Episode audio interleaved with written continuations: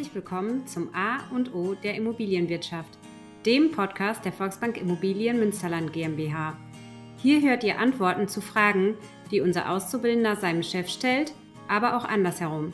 Durch Monopoly, welches beide gemeinsam spielen, werden durch einzelne Ereigniskarten das jeweilige Thema der Folge gewählt. Also hört rein und viel Spaß!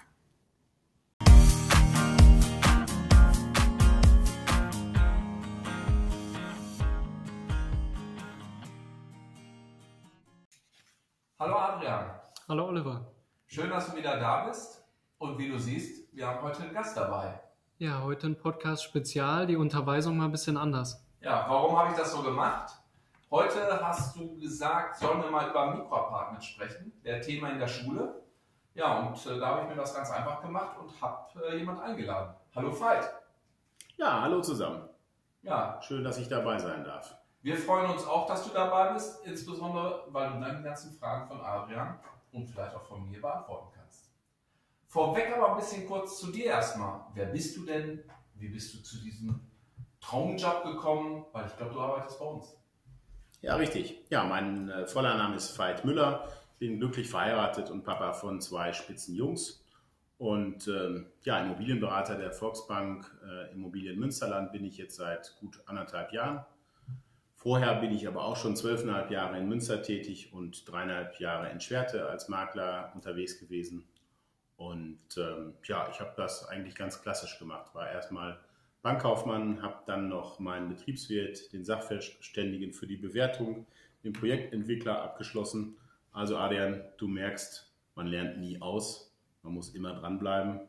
Und ähm, hier bei der Volksbank Immobilien bin ich halt zuständig für Bestandsimmobilien, Kapitalanlagen und Bauträgerprojekte sowie vor allen Dingen für die Grundstücksentwicklung, also aus dem alten Häuschen mache mehrere Einheiten. Ja, Adrian hat schon die Ohren gespitzt und gesagt, oh, da kommt die nächste Weiterbildung auf ihn zu. Wir machen erstmal die erste.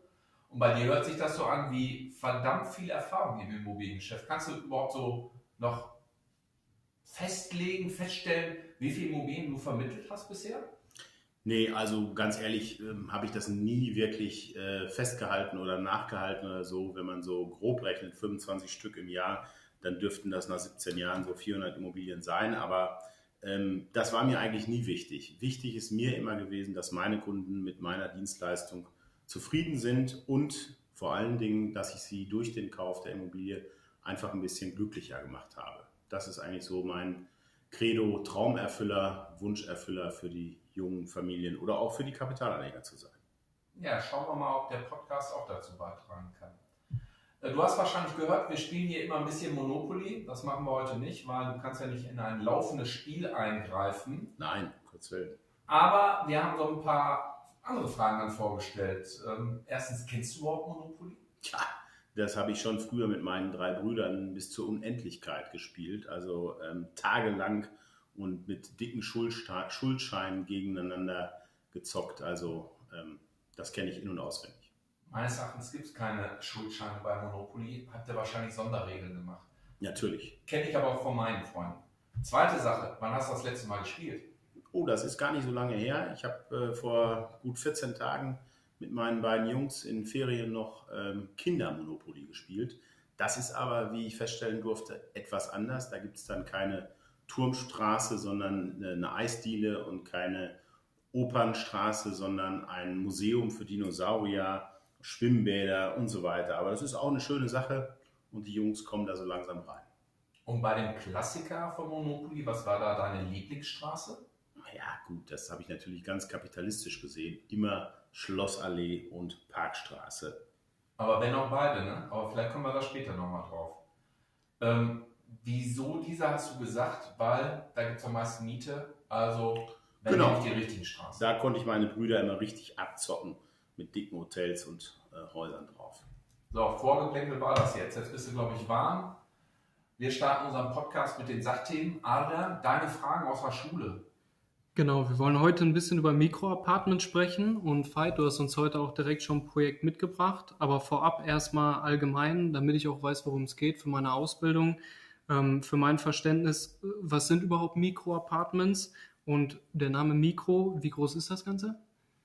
Naja, also ähm, hier im Deutschen versteht man eigentlich unter diesem Begriff eher so kleinteilige, möblierte ähm, Wohnungen, die meistens in der Regel ein bis zwei, höchstens zwei Räume haben und dann eine Größe von beginnt meist so 18 bis vielleicht 35 Quadratmeter.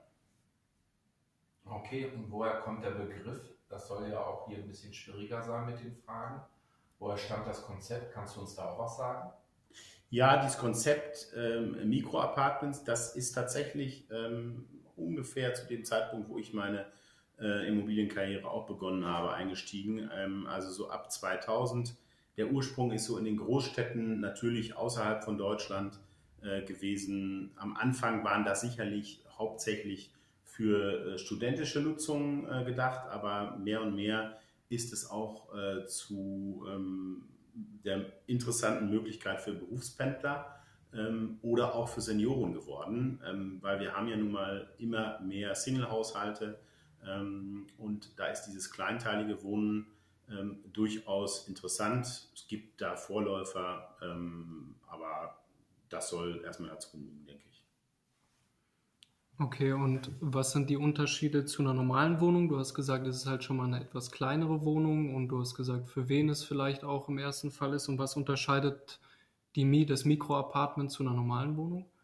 Ja, es gibt halt so keine ähm, klassische Unterteilung in die einzelnen Bereiche. Im Endeffekt ist das alles ein ganz offenes äh, Loftwohnen, möchte ich fast schon sagen, auch wenn das natürlich ähm, zum Begriff nicht passt, weil das alles ein bisschen kleiner, aber du hast eben eine kleine Single-Talent-Küche, du hast ähm, deinen Schlafplatz, der vielleicht mit einem Schrank abgeteilt ist und es gibt sicherlich auch ein Sofa und, äh, und äh, Fernseher und Medien und so weiter. Ähm, es gibt Formen, da sind die voll möbliert, es gibt Formen, da sind diese Apartments ähm, teilmöbliert. Ähm, man kann dann als Nutzer diese ganzen äh, Apartments eben äh, mieten. Die meisten beginnen irgendwo äh, bei einem halben Jahr was sicherlich den Ursprung auch in dieser studentischen Nutzung hat, weil ein Semester dauert ja meist auch ein halbes Jahr, ähm, ist aber auch jetzt heute für Berufspendler interessant, die dann neu in der Stadt sind und ähnliches, ähm, um sich dann eben erstmal zu orientieren, nutzen die das ganz gerne. Es gibt auch so Begriffe wie Löffelfertig, dann kann man wirklich komplett nur noch mit dem Schlafanzug einziehen. Ähm, aber gut, da gibt es unterschiedliche Bereiche. Ähm, manchmal auch noch Zusatzräume, ähm, dass man also gleich das Fitnessstudio oder das kleine Restaurant unten drin hat. Ähm, unterschiedlichste ähm, kreative Ideen von verschiedenen Playern am, am Markt. Kann ich auch so nachvollziehen. Also meine Tochter, die ist genau in so einem Mikroapartments äh, und da war von, für uns von vornherein klar, da ist sie nur vier Semester, also zwei Jahre. Und da wollten wir uns auch nicht den ganzen Stress antun, eine Wohnung finden, einrichten, wieder ausräumen und wieder neu vermieten oder fristgerecht kündigen. Von daher war das für uns auch ein Weg und ich glaube, das ist auch das heutige Studieren. Äh, vier Semester, dann Auslandssemester, dann vielleicht Ende mit dem Bachelor, vielleicht geht es aber auch weiter mit dem Master und dann auch in einer ganz anderen Stadt. Ähm, so, Adrian hat gesagt, du hast auch ein Projekt mitgebracht. Äh, kannst du da auch ein bisschen was zu erzählen? Wo ist das? Wie sieht das aus? Ja, ähm, das wird jetzt einige Münsteraner überraschen und nicht äh, gleich ähm, wundern. Das Projekt heißt Leben am Königsweg. Das ist nicht die Königsstraße, sondern das ist unser neues Apartmenthaus direkt äh, am Rande des Südviertels gelegen. Ähm, also wirklich sehr attraktiv. Das sind so typische Studentenbuden oder wie kann man sich das vorstellen? Nein, das ist hier tatsächlich nicht die äh, Ursprungsform, sondern wir haben uns da überhaupt nicht festgelegt von der Nutzergruppe. Ähm, die Wohnungen haben auch alle Größen von 25 bis 65 äh, Quadratmeter Wohnungen. Ähm, wir haben also wirklich äh, die klassische Einzimmerlösung, aber auch sehr attraktive äh, Zweizimmerwohnungen mit ähm, wirklich toller Möglichkeit, dann auch für Berufspendler, schon allein durch die Tiefgarage, durch die optimale Verkehrsanbindung, berufstätige Singles, und Eigennutzer, die sich kleiner setzen wollen, sind da aber durchaus auch als ja, Selbstnutzer willkommen und können da gerne äh, eine Wohnung kaufen. Sehr schön. Um zurück zu unserem Spiel nochmal zu kommen und zu deiner Lieblingsstraße. Äh, das heißt, äh, das sind so Preise wie bei Schlossallee? Nein, das, das würde ich jetzt eher nicht sagen. Also ähm, die an der Schlossallee bezahlen ja wirklich viel zu viel, aber ähm, wir sind hier eher bei Goethe- oder Schillerstraße. Also den gelben. Äh, den gelben Straßen, genau. Ähm, die waren ja immer so eine Klasse tiefer. Aber wir sind halt auch in Münster und dann noch am Rande des äh, Südviertels bzw. der Innenstadt. Da liegen die Preise heute bei rund 7000 Euro pro Quadratmeter. Okay, und gibt es auch so ein bisschen was mit Förderung oder wie ist die Ausstattung? Kannst du da noch ein bisschen was zu sagen? Ja, genau. Also das ist natürlich wirklich die, die Vollausstattung, wie man sie sich vorstellt. Ähm, natürlich ganz klar Niedrigenergiestandard mit dem äh, KfW 55 Niveau und der attraktiven Förderung, die es heute gibt. Ähm, selbstverständlich mit Aufzug und Tiefgarage, also auch barrierefrei, daher auch für die Eigennutzer äh, gedacht. Ähm, die sind vollständig fertiggestellt mit hochwertigsten Materialien, Bodenbelege, Wandbelege und so weiter. Alles tiptop fertig. Und wir nutzen jetzt natürlich auch dieses Thema Apartment, ähm, Möbelpakete mit Einbauküche, Schränken, Garderobe, barrierefreie Bäder, wirklich schöne, großzügige Sonnenbalkone. Also da bleibt eigentlich nichts offen, was man sich vorstellt. Du sagtest Tiefgarage. Für Berufspendler kann ich mir das ja vorstellen, aber für die Studenten, die fahren doch alle mit dem Fahrrad. Wofür brauchen die einen Tiefgaragenstellplatz? Naja, also ähm, auch das ist eine äh, Vorstellung, die man äh, heute immer wieder antrifft. Einige Studenten sind tatsächlich auch von Hause aus mit Autos unterwegs. Außerdem haben wir hier 34 Apartments und 19 Tiefgaragenstellplätze. Insofern haben wir das schon berücksichtigt. Aber natürlich, was wir nach Bauordnung auch einhalten müssen, gibt es für jede Wohnung einen fest zugeordneten Fahrradstellplatz, der sogar überdacht ist, wo wir auch an äh, E-Mobilität gedacht haben. Also ähm, wirklich alles durchdacht. Ja, da passt ja auch die Mischung. Also Pendler und Studenten, Eigennutzer und wer mit dem Auto fahren muss, der hat die Möglichkeit da, kann aber von da auch mit dem Rad in die Stadt fahren. Also gute Planung. Ähm, ich hätte auch noch eine Förderung zu dem Objekt und zwar hast du gesagt Förderung.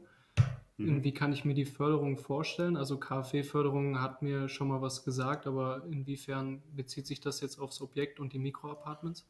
Also die Kreditanstalt für Wiederaufbau, das ist ja das Ursprungsunternehmen KfW, ähm, ist mittlerweile eigentlich ein äh, Förderunternehmen für die Errichtung und Sanierung von Niedrigenergieimmobilien geworden.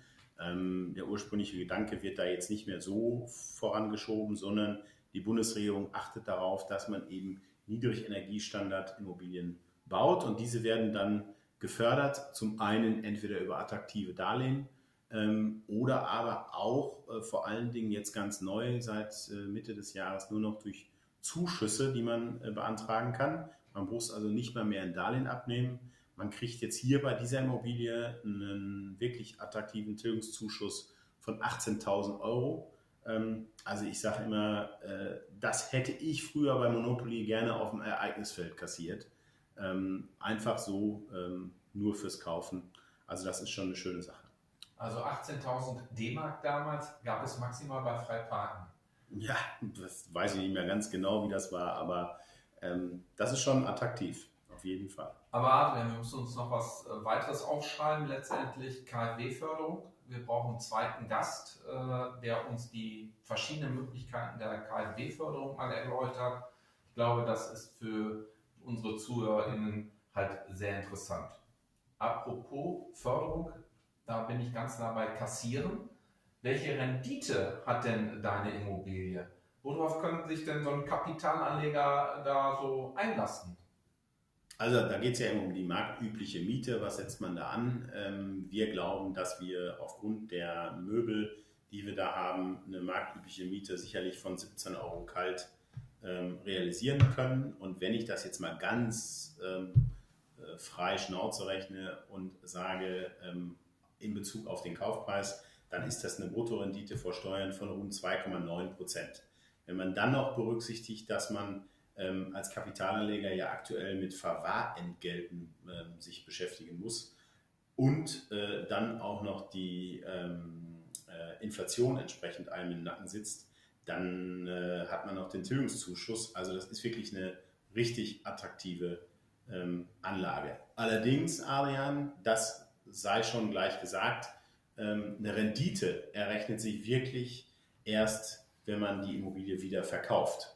Weil erst dann weiß ich, wie ist die Differenz zwischen Einstieg und Ausstieg. Ähm, und das ist mein tatsächlicher Gewinn, den ich dann auch noch umsetzen kann. Jetzt hätte ich noch eine Frage, aber ich glaube, da können wir uns nochmal einen neuen Gast holen.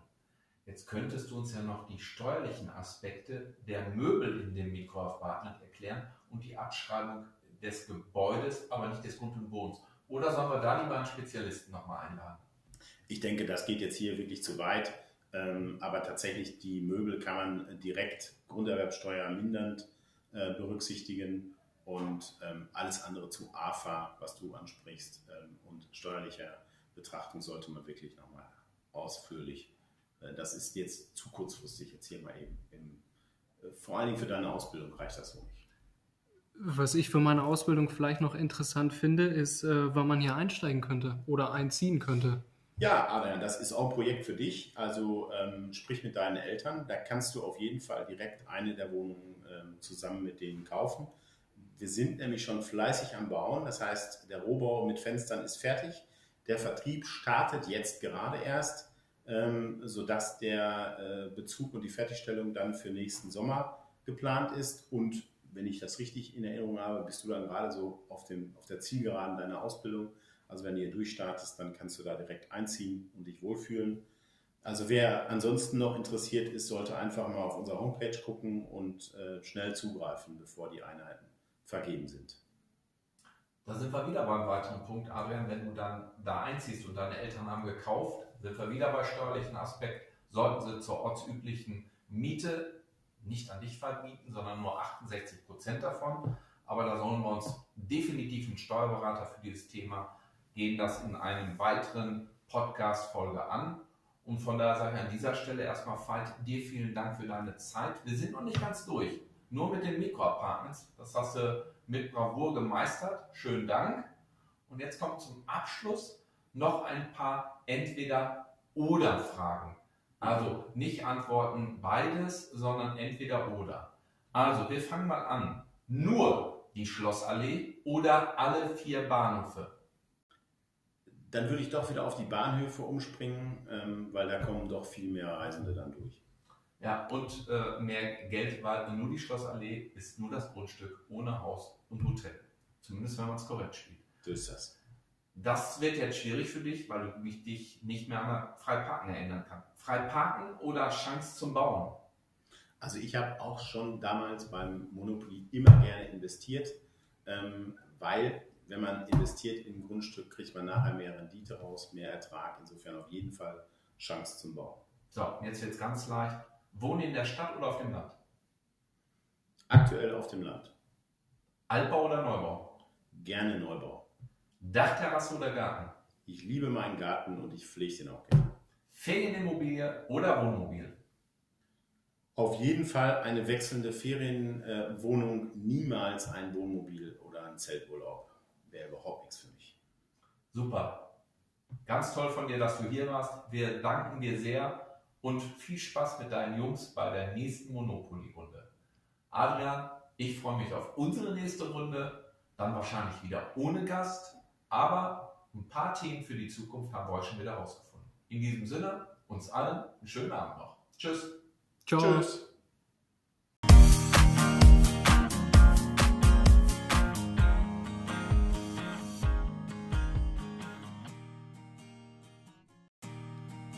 Das war der Podcast zum A und O der Immobilienwirtschaft. Wir hoffen, euch hat die Folge gefallen. Habt ihr noch Fragen oder Anregungen? Dann schreibt uns in die Kommentare. Und wenn ihr gespannt seid auf die nächste Folge, dann abonniert einfach unseren Podcast.